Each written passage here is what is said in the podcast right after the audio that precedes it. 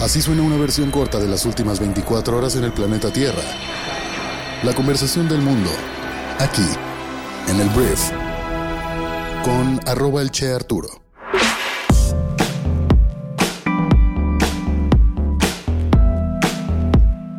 Muy buenos días, bienvenidas, bienvenidos a esto que es el brief para este jueves 3 de agosto. En este podcast vas a informarte con un resumen de las noticias que debes conocer el día de hoy para ser una persona bien informada. Yo soy Arturo Salazar, tu anfitrión y uno de los fundadores de Briefy, la plataforma educativa que funciona como tu MBA de bolsillo y te ayuda a convertirte en un mejor líder de negocios invirtiendo 15 minutos al día. Hoy tenemos mucho que cubrir, empezamos en México y luego volamos por Canadá, Estados Unidos, Brasil y terminamos en China, entonces gracias y vamos a comenzar con esto que es el brief.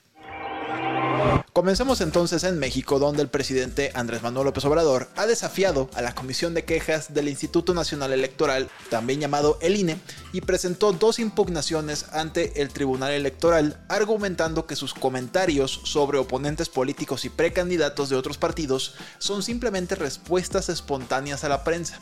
Según AMLO, sus comentarios no violan el principio de equidad electoral, ya que aún no hay candidatos o precandidatos registrados y este debate pone de relieve la tensión entre la libertad de expresión y la equidad en el proceso electoral, que si te soy bien sincero, yo creo que AMLO va a terminar haciendo lo que él quiere, porque estoy viendo que nada más le hacen recomendaciones para que no haga tal o cual cosa.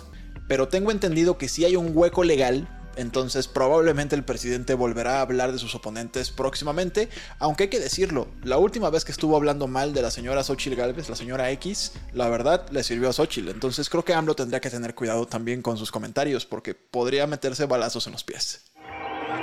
Precisamente hablemos de Xochitl Galvez, la senadora mexicana, que recientemente, o sea, el día de ayer, expresó su visión de seguridad para México. Criticó al mismo tiempo la falta de resultados de la llamada 4T y si llega a la presidencia, Xochitl ayer prometió una estrategia integral para combatir el crimen organizado y hacer más efectiva la seguridad pública. Y digo, no dijo más detalles, porque no es tiempo ni siquiera de que lo tenga claro, pero lo que sí dijo es que no habrá abrazos. Esto haciendo referencia a la campaña de abrazos no balazos de AMLO, acá no habrá abrazos, lo que nos hace pensar que habrá balazos. En un tema relacionado pero en el equipo contrario, Marcelo Ebrard, ex jefe de gobierno de la Ciudad de México, también ex canciller ahora en el gobierno de AMLO, ayer argumentó que la reducción de los homicidios en la Ciudad de México se debe a la estrategia que él y AMLO implementaron durante su gestión y no a las políticas de la actual jefa de gobierno Claudia Sheinbaum. Esto la neta me dio mucha risa porque Marcelo lo que quiere hacer es acercarse más a AMLO, ser como el preferido de AMLO, como se supone que es Claudia, y al mismo tiempo decirle a Claudia que él es el responsable de sus resultados positivos. Todo esto se dio en Twitter, porque Claudia Sheinbaum subió un video ahí explicando en una gráfica cómo su gobierno ha disminuido la inseguridad en la Ciudad de México, y luego luego Marcelo le responde con otro video diciendo que eso que ella está presumiendo no es de ella, sino que es de él. Esto que pasó es inevitable. Marcelo tiene que pegarle a Claudia de alguna manera obviamente amigable para tampoco desmoronar la 4T, para quitarle algunos puntos de la preferencia electoral para elegir al candidato de la 4T, que la neta está entre Claudia y Marcelo. Entonces, esto seguirá pasando. Claudia nada más dijo que qué bueno que este Ebrard está pendiente de sus redes sociales, pero internamente se han de estar metiendo unos madrazos. Está cañón todo esto. Cambiemos de país, vamos a Estados Unidos, donde el expresidente más naranja del mundo, el señor Donald Trump o Donaldo, pues enfrenta, ya lo dijimos ayer, graves acusaciones de conspirar para anular los resultados de las elecciones en el año 2020. Donaldo ya contestó y criticó estas acusaciones en sus redes sociales, calificándolas como una señal de la corrupción, el escándalo y el fracaso de la administración de Joe Biden.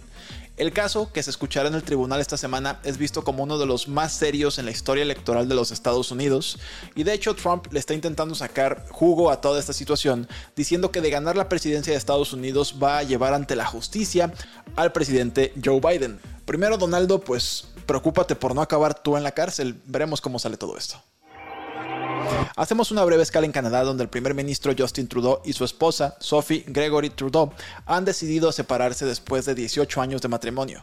Aunque la noticia ha conmocionado al país, el primer ministro ha pedido respeto a su privacidad durante este tiempo y también para su familia. Tienen varios hijos y pidió que pues no los anden molestando. Saltemos a Europa, en la región fronteriza entre Ucrania y Rumania, porque drones rusos dañaron un puerto ucraniano en Ismail, que también es un puerto donde se almacena el grano, y el impacto y el daño fue tanto que causó un aumento del 4% en los futuros del trigo en Chicago. Otro episodio más de la tensión entre Rusia y Ucrania, conflicto que parece no tener final. En noticias judiciales, un jurado de Pensilvania ha sentenciado a muerte a Robert Bowers, que es un supremacista blanco responsable del ataque antisemita más mortífero en la historia de Estados Unidos. Esto fue en Pittsburgh y Bowers asesinó a 11 personas en una sinagoga en esta ciudad en el año 2018. Próximamente este hombre pues va a morir.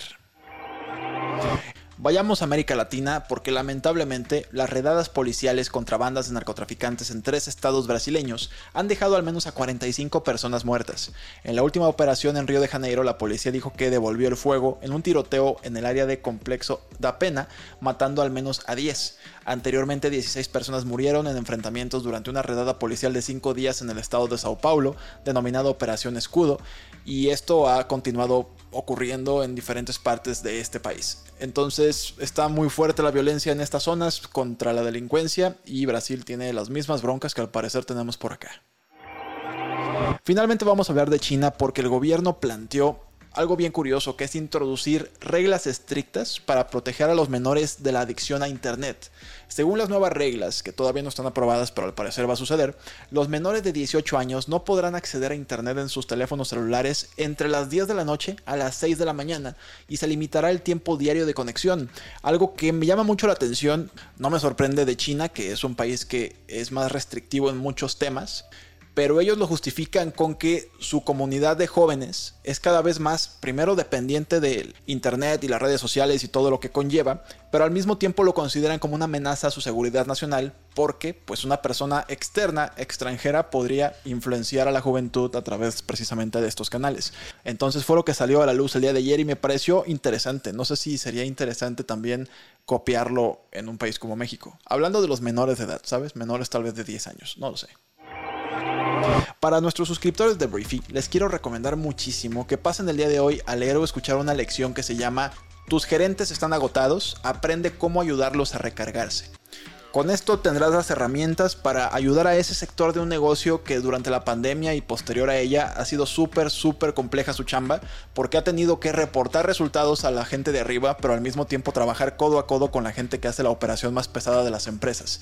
Entonces, muy recomendable que vayas a leer o escuchar esta lección a todos nuestros suscriptores y miembros de nuestra comunidad que si todavía no eres parte de Briefy, envíanos un correo a hola.briefy.com y con mucho gusto te compartimos un periodo de prueba de 90 días y una invitación a que formes parte de nuestra comunidad en WhatsApp, donde ya estamos empezando a compartir conocimiento, a compartir puntos de vista, a compartir contactos. Está creciendo poco a poco, gracias por la paciencia de la gente que ya llegó ahí.